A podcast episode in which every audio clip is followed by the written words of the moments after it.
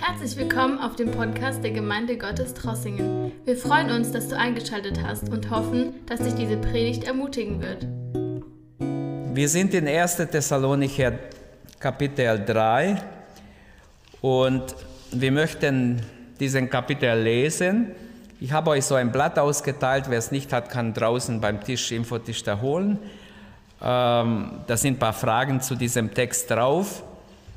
Ähm, holt euch ruhig das Blatt und schaut kurz drauf. Äh, es ist so ein DIN A4-Blatt. Könnt ihr euch einfach, das sind einfach der Text und ein paar Fragen. Äh, ihr dürft gerne Platz nehmen, weil zuerst äh, möchte ich ein paar Fragen stellen und dann lesen wir den Text, dann habt ihr schon die Fragen. Ich habe zum Beispiel hier drauf geschrieben, das dürft ihr natürlich mitnehmen, könnt ihr ja in den Hauskreis auch verwenden, ist gut geeignet mit ein paar Fragen, dass man den Text auseinander nimmt. Wen sandte Paulus nach Thessalonik, um der dortige Gemeinde oder nach der Gemeinde zu sehen? Dann, welche Sorgen hatte Paulus um die Gemeinde in Thessalonik? Das geht aus diesem Kapitel gut hervor. Welche Neuigkeit brachte Timotheus? Und inwiefern waren die Thessalonicher eine Ermutigung für Paulus? Und dann, um was betet Paulus am Schluss des Kapitels? Lass uns das Kapitel lesen. Wir sind, wir befinden uns in 1. Thessalonicher, Kapitel 3, die Verse 1 bis 13.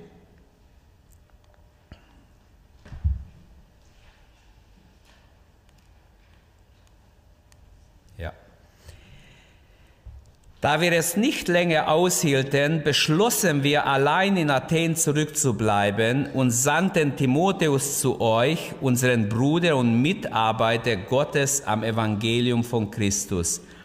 Er sollte euch stärken und zum Glauben ermutigen, damit niemand in dieser Zeit der Bedrängnis ins Wanken komme. Denn ihr wisst selbst, dass uns dies alles auferlegt ist. Als wir bei euch waren, haben wir ja vorausgesagt, dass wir in mancherlei Bedrängnis geraten würden. So ist es denn auch gekommen und ihr wisst es. Ähm, darum habe ich, da ich es nicht länger aushielt, zu euch gesandt, um zu erfahren, wie es um euer Glauben steht, ob der Versucher euch nicht etwa in Versuchung geführt habe und unsere Arbeit umsonst gewesen sei. Also man sieht aus Vers 5, dass Paulus weiß, dass Neubekehrte durch Trübsal und Verfolgung abfallen können. Er sagt sogar, ich wollte wissen, ob unsere Arbeit nicht umsonst gewesen ist. Vers 6. Doch eben ist Timotheus zu uns zurückgekehrt und hat uns gute Botschaft gebracht von eurem Glauben und eurer Liebe, dass ihr uns alle Zeit in guter Erinnerung habt und euch danach seht, uns zu sehen, so wie auch wir uns nach euch sehnen. Darum sind wir getröstet worden, liebe Brüder und Schwestern, dank euch in alle unsere Not und Bedrängnis durch euren Glauben. Jetzt können wir wieder leben, wenn ihr fest gegründet seid im Herrn. Ja, wie können wir Gott äh, euretwegen Dank sagen für all die Freude, die wir durch euch erfahren von unserem Gott, Tag und Nacht. Könnt ihr draufdrücken? Das geht einfach nicht weiter. Tag und Nacht bitten wir in, inständig darum, euch von Angesicht zu Angesicht zu sehen und ergänzen zu können, was eurem Glauben noch fehlt. Er selbst aber, unser Gott und Vater und Jesus, unser Herr, möge unsere Schritte zu euch lenken. Euch aber lasse der Herr wachsen und reich werden in der Liebe zueinander und zu allen Menschen, wie auch wir sie zu euch haben. So werden eure Herzen gestärkt, dass euch kein Tadel trifft und ihr heilig seid vor Gott, unserem Vater, bei der Ankunft unseres Herrn Jesus Christus mit all seinen Heiligen. Amen. Natürlich, wenn man es nicht anmacht, kann es auch nicht gehen. Entschuldigung. Jetzt ist es an. Also mein Thema heute Abend ist, wie gehen Christen miteinander um? Bevor ein Kind laufen lernt oder gehen lernt, muss es ja stehen lernen. Und ich weiß noch, die Kinder, wir haben immer versucht, ja, einfach ein paar Sekunden zu stehen, dann sind sie umgekippt. Aber umso länger sie standen, umso mehr wussten wir, okay, jetzt, jetzt langsam können sie stehen. Und erst nachher, manche laufen gleich los, aber fallen auch um. Aber es ist einfach eine Tatsache. Und für gewöhnlich bringen Vater und Mutter dem Kind es bei. Und Paulus hatte die Funktion von geistlichen Eltern hier für die Thessalonicher. Doch er wurde gezwungen, bevor er diese Kinder stehen und gehen lernte im Glauben, wurde er gezwungen, Thessalonik zu verlassen. Nach vier Wochen spätestens musste er wieder schnellstens die Stadt verlassen. Also er wusste nicht, können diese Neubekehrte im Glauben stehen und gehen oder nicht. Und darum geht es eigentlich, das ist seine Sorge, seine Not. In den ersten zwei Kapiteln hat Paulus ja dargelegt, wie die Gemeinde geboren, genährt worden war.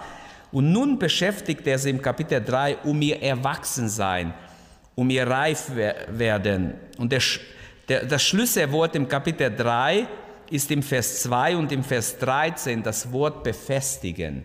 Es geht darum, Paulus, wir wissen, dass die Thessalonicher befestigt sind im Glauben. Der Kerngedanke, könnten wir sagen, vom ganzen Kapitel ist Vers 8. Denn jetzt leben wir auf, wenn ihr fest im Herrn steht. Jetzt sind wir richtig glücklich. Jetzt leben wir auf, weil wir erfahren haben, dass ihr tatsächlich als geistliche Kinder stehen gelernt habt im Glauben und sogar gehen könnt im Glauben, also im Glauben lebt. Und das war eine sehr, sehr gute Nachricht, die Paulus durch äh, Timotheus bekommen hat. Und das hat ihn richtig glücklich gemacht. Was kannst du tun, wenn Menschen, die du liebst, deine Hilfe brauchen, du aber nicht zu ihnen gehen kannst? Ich habe einige Fragen auf diesem Blatt geschrieben. Ihr könnt es auch nachher nochmals durchlesen. Ihr werdet sehen, es hilft euch. Einfach Fragen zum Text. Paulus beschreibt drei Dinge, drei Dinge, äh, und zwar, die er tut, um diese junge Christen in Thessalonik zu helfen, damit sie einen festen Stand bekommen. Und das erste ist, oder wir können hier alle drei sehen, das sind die drei Gedanken, drei Dinge, die er tut. Paulus sandte ihnen seinen Mitarbeiter, Vers 1 bis 5. Dann erfährt er, wie, dass sie tatsächlich geistlich weitergekommen sind. Er schreibt ihnen einen Brief, dadurch ermutigt und, und, lehrt er sie und beantwortet die Fragen, die sie haben. Zum Beispiel eine Frage war im Kapitel 4, was ist mit denen, die sterben, bevor Jesus wiederkommt? Das haben die, die waren ganz frisch im Glauben. Es gab kein neues Testament damals. Und Gott wollte für uns, dass ein neues Testament entsteht. Was glaubt ihr, wie viele falsche Lehren es dann gäbe, wenn wir gar kein neues Testament hätten? Und so diese Neubekehrte wussten gar nicht, ja, einige sind unter uns gestorben. Was ist mit denen? Sind die jetzt verloren? Paulus hat doch über Jesu Wiederkunft gesprochen. Wir wollen Antwort. Und so schreibt er im Kapitel 4, werden wir sehen, das war eine Frage. Da sind auch noch ein paar andere Fragen über Heiligung.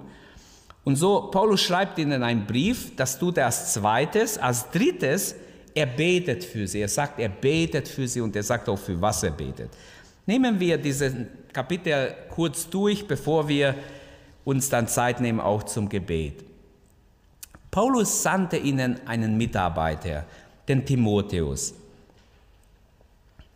Er sagt am Anfang des Kapitels, dass er eine Sehnsucht hat, die Thessalonicher zu sehen. Eine echte Sehnsucht hat er. Als Paulus und seine äh, Freunde Thessalonik verließen, gingen sie nach Berea und verkündigten dort das Wort.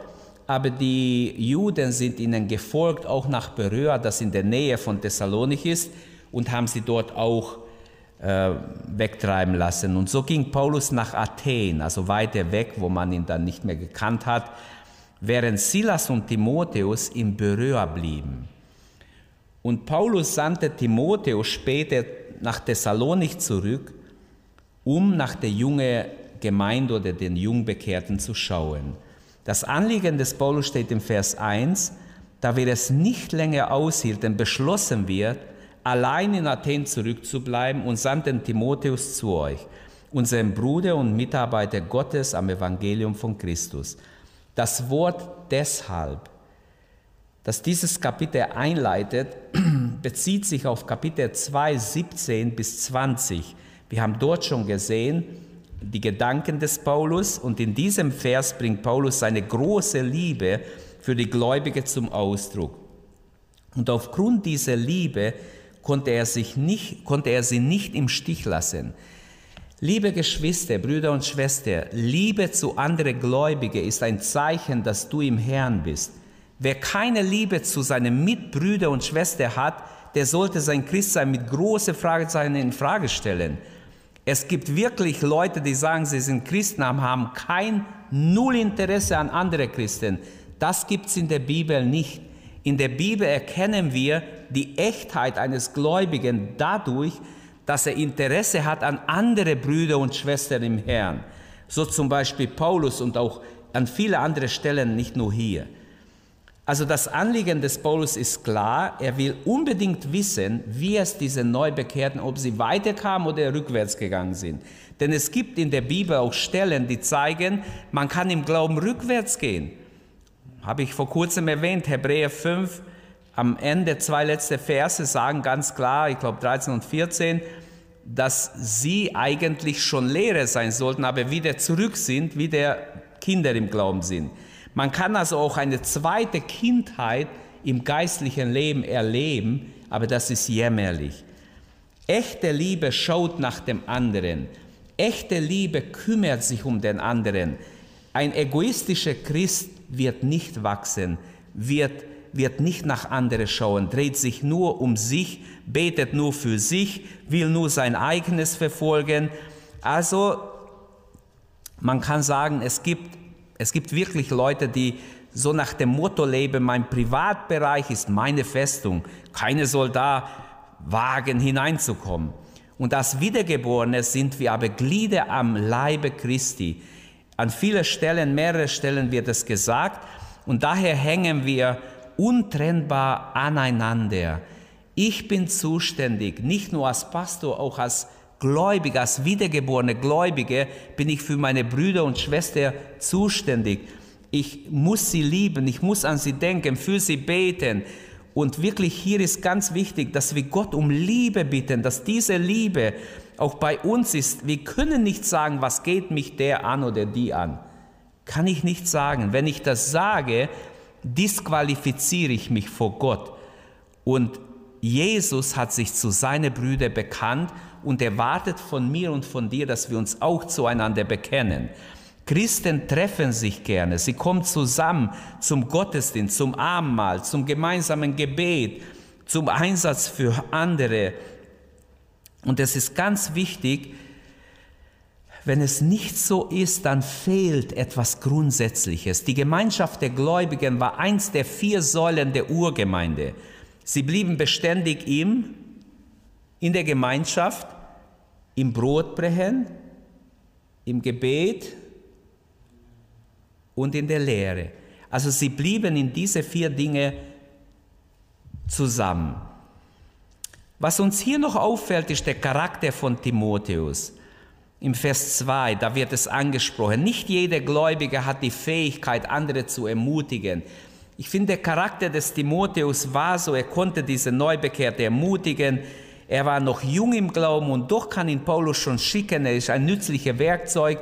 Wenn wir jetzt die gesamte 13 Briefe des Paulus nehmen, dann können wir sagen, ohne dass ich jetzt euch sagen kann, genau wo er steht, aber ich kann sagen, Paulus hat mehrere Mal Timotheus und Titus, zwei junge Männer, zu Problemgemeinden geschickt, um irgendeine Sache zu lösen. Sogar um älteste Wahl durchzuführen oder einzusetzen.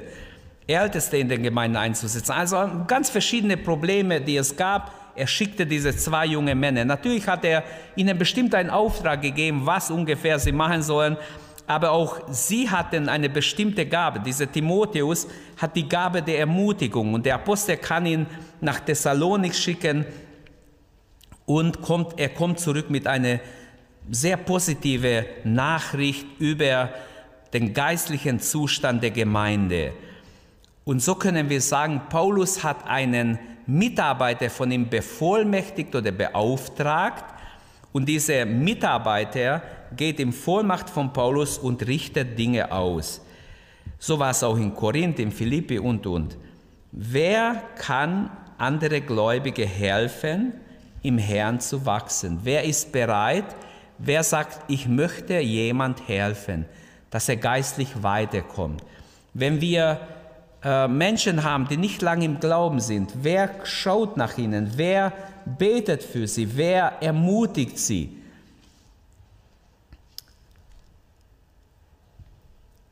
Paulus nennt Timotheus, Timotheus, unseren Bruder, haben wir zu euch geschickt. Er ist ein Bruder von uns, ein Diener nennt er ihn.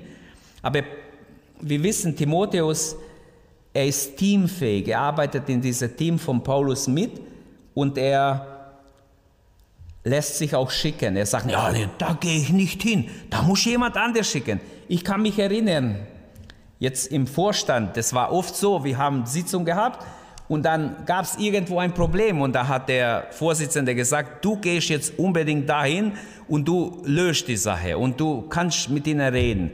Ich, ich gehe nicht. Irgendein Regionaler, der hat sich gewehrt mit Hand, Hände und Füße. Also da musst du hingehen. Da gehe ich nicht hin. Ich kann mich erinnern, manchmal war die Sache gar nicht so schlimm.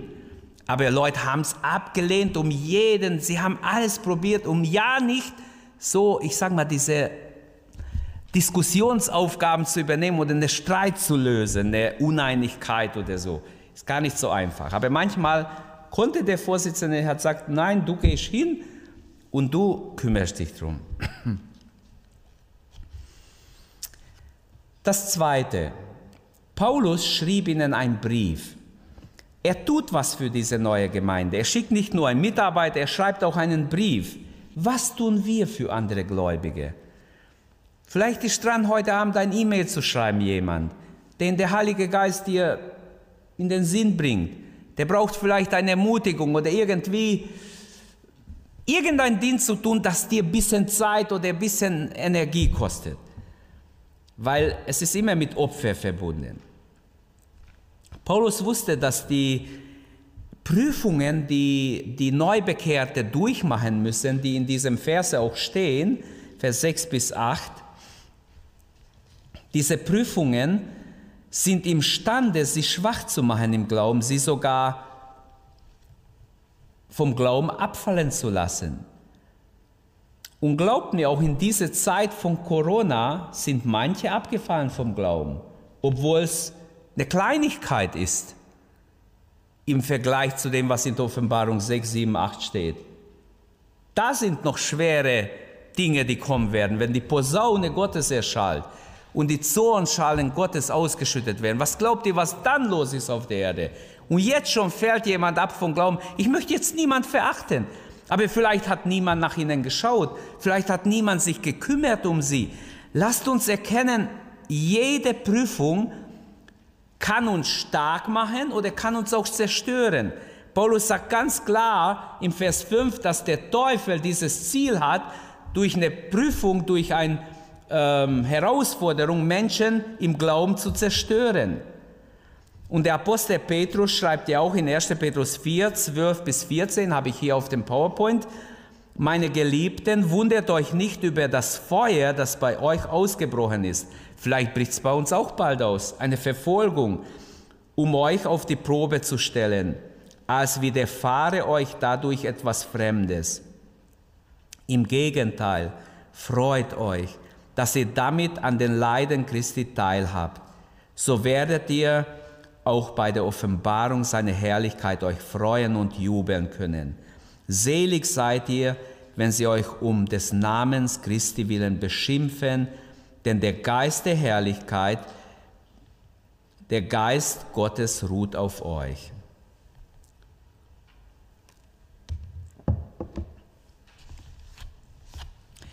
Also, hier sagt äh, Petrus sehr deutlich, dass auch für uns das sehr schnell kommen kann. Paulus hatte diese Neubekehrte äh, im Sinn, er will unbedingt wissen, dass die nicht rückwärts, sondern vorwärts gehen. Und als er das erfährt, schreibt er ihnen jetzt den Brief. Und wie gesagt, er erwähnte so, der Versucher, er weiß, könnte die Arbeit, die sie an sie getan haben, kaputt machen.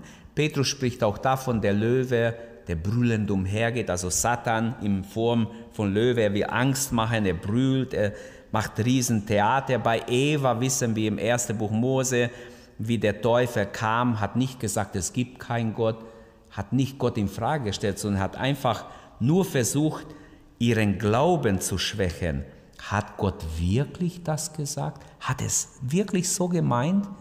Vielleicht hat es gar nicht so gemeint. Und schon trete Zweifel ein. Satan will deinen Glauben ins Wanken bringen, damit niemand in diese Zeit der Bedrängnis ins Wanken komme, schreibt Paulus im Vers 3. Es ist der Glaube an Gott, der Beine braucht, der Festigkeit braucht. Es ist genauso, wenn jemand trainiert, wenn ich trainiere, dann hat mein Arm halt Kraft.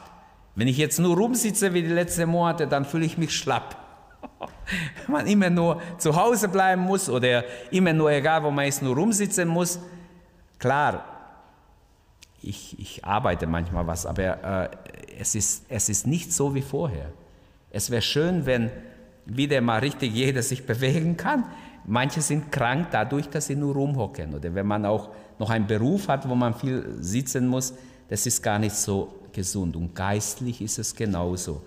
Satan will, dass unser Glaube wankt, dass unser Glaube schwach ist, dass wir keine Muskeln haben geistlich. Und ohne unseren Glauben an Gott werden wir äh, nicht siegreich sein. Der Glaube ist der Sieg, der die Welt überwunden hat. Im Vers 6 steht, steht, die, steht der Beweggrund, ähm, Warum ist es wichtig, dass wir auch nach den anderen schauen? Christen versammeln sich nicht zum Selbstzweck, sondern wenn wir uns versammeln, im Vers 6 steht, doch eben ist Timotheus zu uns zurückgekehrt und hat eine gute Botschaft gebracht von eurem Glauben und eurer Liebe, dass ihr uns alle Zeit in guter Erinnerung habt und euch danach seht, uns zu sehen, so wie auch wir uns danach sehnen. Wir sehnen uns nicht nur danach, damit wir ein bisschen Tratschen und Gemeinschaft haben. Sie haben Interesse an Bruder und Schwester. Paulus hat Interesse an sie und sie haben auch bezeugt, Mensch, auch wir hätten gerne wieder Gemeinschaft gehabt mit Paulus, Gottes Wort mit ihm betrachtet. Entscheidend ähm, bin nicht ich, wenn wir uns treffen, bist nicht du, wenn du dich triffst mit deinen Geschwistern, sondern entscheidend ist, dass wir einander dienen, geistlichen Dienst weitergeben. Paulus nennt konkrete Punkte in dieser Gemeinschaft, die wichtig sind. Die Thessalonicher sollen gestärkt werden, ermutigt werden, gefestigt werden. Das heißt, es geht gar nicht durch einfach nur Alltagsgeschwätz, äh, sondern da ist wichtig, dass er ihnen Gottes Wort weitergibt, dass sie miteinander etwas aus dem Wort betrachten. Die Freude über Gottes Werk, über das, was er in einzelnen Christen tut, was er getan hat, ähm, das verbindet uns, dass jeder Wiedergeborene hat Freude, wenn jemand gerettet wird, wenn jemand geistlich weiterkommt. Jedem schmerzt es, wenn jemand rückwärts geht.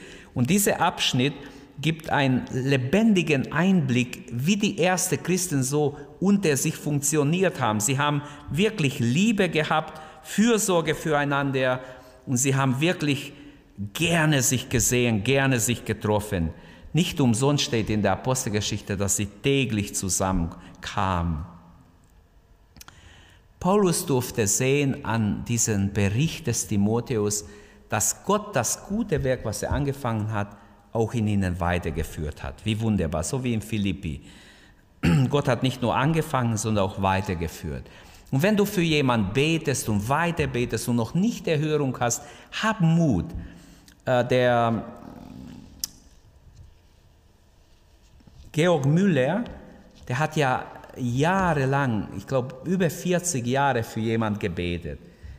Und für zwei Leute hat er circa 40 oder 41 Jahre gebetet. Und jemand hat gefragt, ja, denkst du, Gott wird sie noch, Gott, Gott wird sie noch retten? Hat er gesagt, glaubst du, dass Gott mich so lange beten lässt für sie? Hundertprozentig wird sie Gott retten. Beide, das ist sicher. Ich bete jetzt schon über 30 Jahre für sie und du fragst so eine, so eine Frage mit so viel Zweifel. Sie werden beide gerettet. Gott wird sie retten. Er lässt mich sicher nicht so lange beten, ohne dass sie gerettet werden. Und wisst ihr, einer hat sich bekehrt, bevor er starb, der andere hat sich nach seinem Tod bekehrt. Aber beide haben sich bekehrt. Und es ist wunderbar, wenn wir lernen, wie Paulus, dass wir wirklich Interesse zeigen, dass wir ein Herz haben für die äh, Gemeinde Jesu, für das Reich Gottes, für den Bruder und Schwester, dass wir wirklich diese Gemeinschaft der Gläubigen lieben. So wie die eine Schwester, die kam, eine alte Schwester, immer in jeden Gottesdienst und eines Tages, man wusste, sie hört nicht. Sie hat überhaupt nichts mehr verstanden. Keine Predigt, kein Lied und so. Und sie war immer da. Und eines Tages hat jemand sie gefragt, Schwester, wieso kommst du noch zu Gott? Schreib auf, haben sie aufgeschrieben. Wieso kommst du in jedem Gottesdienst, wenn du doch nichts verstehst? Hat sie geschrieben, die Gemeinschaft der Heiligen, Ausrufezeichen. Versteht ihr? Das ist so verloren gegangen. Die Gemeinschaft der Heiligen ist wichtig. Und das Dritte, was Paulus hier in diesem Abschnitt hat, er betet für sie. Ab Vers 9, Paulus hat drei ausdrückliche Bitten, für was er betet. Ich habe es hier kurz notiert. Er betet für sie, dass sie im Glauben wachsen, dass sie überreich in der Liebe sind und dass sie, der, äh, dass sie ein heiliges Leben führen mögen. Diese drei Dinge sind Anliegen für diese Neubekehrte. Gucken wir es kurz an, Vers 10. Paulus betet, dass die Thessalonicher im Glauben wachsen. Ist uns bewusst, liebe Brüder und Schwestern, dass wir noch alle wachsen müssen, dass unser Glaube noch nicht am Ziel ist? Jeder von uns muss noch wachsen. Möge Gott uns stark machen im Glauben, dass wir andere ermutigen können. Paulus bittet Gott darum, dass ihm es ermöglicht wird, ihnen ganz persönlich dienen zu können, ihr Glauben zu stärken bald. Auch wenn das nicht möglich wird, deshalb schreibt er den Brief, weil er mehrmals verhindert wurde. Aber er sehnt sich danach, er will sie stärken. Er will, dass ihr Glaube noch reifer wird. Das Wort, was hier steht, damit euer Glaube ähm, wächst, das Wort wächst, im Luther-Übersetzung steht wächst, aber eigentlich steht justieren. Wenn jemand sich ein bisschen auskennt, das Wort justieren ist ganz wichtig, dass der Glaube justiert wird, dass es ausgewogen ist. Manchmal, wenn man neu bekehrt ist, ist man so, man, man, man glaubt auch extreme Dinge, man ist einseitig. Gott will, dass unser Glaube ausgewogen ist. Natürlich will Gott, dass wir glauben, natürlich sollen wir Gott alles zutrauen, aber manchmal kommt auch Menschliches rein. Paulus will, dass ihr Glaube ausgewogen ist, gesund ist, gegründet ist auf dem Wort Gottes. Unser Glaube erreicht niemals die Perfektion, glaube ich, auf dieser Erde. Dürfen wir immer Jesus ähnlicher werden. Wir dürfen wachsen. Wir gehen von Glauben zu Glauben und wir dürfen zunehmen und möge Gott es geben. Als Abraham nach Kanaan kam, Gott führte ihn und er kam wunderbar ins Land Kanaan und dann hat Gott ein Hungersnot zugelassen, gleich am Anfang. Mensch, das gibt's doch gar nicht.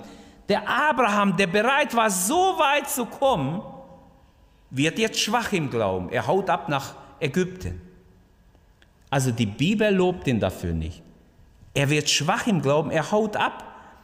Ägypten ist immer ein Zeichen für die Welt.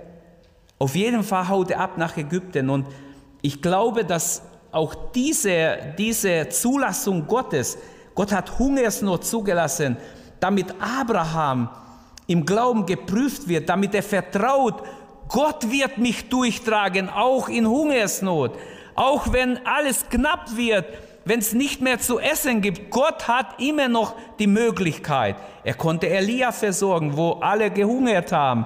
Elia kriegt Zwar ein Rabe bringt es, gilt als unreines Tier, aber er war trotzdem, bin ich sicher, dankbar, dass es sogar Fleisch bekommt.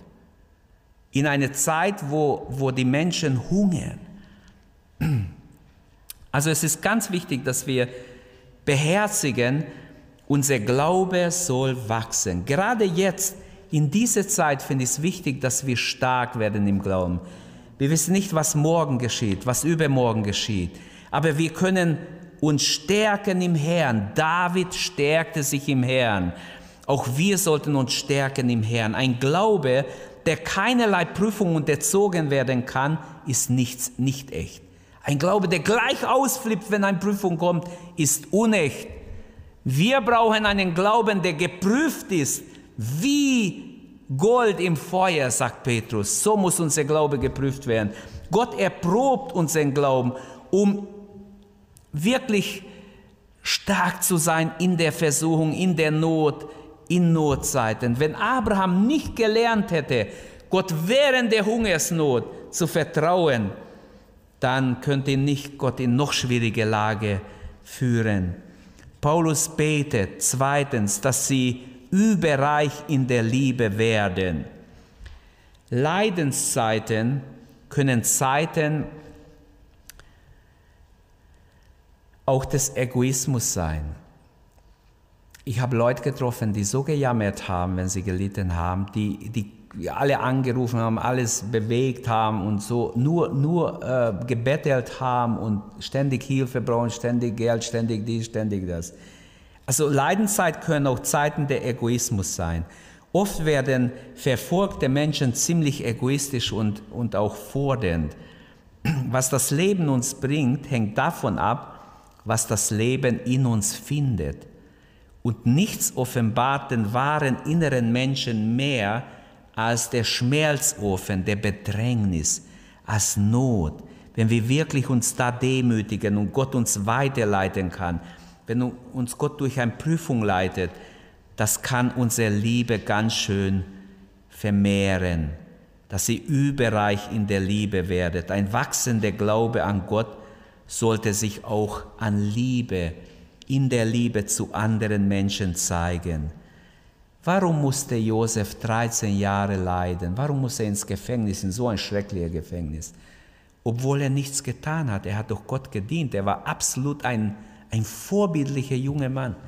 Und trotzdem muss er 13 Jahre lang leiden, bevor Gott ihn wirklich erhöht oder ihn einsetzt und ihn in eine Position setzt, wo er wirklich Verantwortung bekommt. Man muss einfach sehen, auch die Apostel mussten leiden, auch die Jünger mussten leiden. Ähm, wir wissen nicht, vielleicht müssen wir auch noch leiden. Paulus betet drittens, dass sie ein heiliges Leben führen mögen. Vers 13. Und er erinnert sie an die Wiederkunft Jesu. Ich glaube, dass die Wiederkunft Jesu äh, motiviert am allermeisten uns Gläubige dazu, ein heiliges Leben zu führen. Die Wiederkunft unseres Herrn ist wie so eine Quelle der Festigkeit im christlichen Glauben. Wenn wir das vor Augen halten, unser Herr kommt und egal was wir sagen, auch hier von vorne, ihr müsst einfach verstehen, wir müssen alle, ich auch, wir brauchen keine Angst haben. In Lukas 21, 28 steht, wenn ihr all diese Dinge äh, geschehen sieht, erhebt eure Häupter, denn eure Erlösung naht. Wir sind doch in Gottes Hand, meine Zeit steht in deiner Hand, unser Leben ist in seiner Hand, jede Odem ist sogar in seiner Hand, sagt Daniel.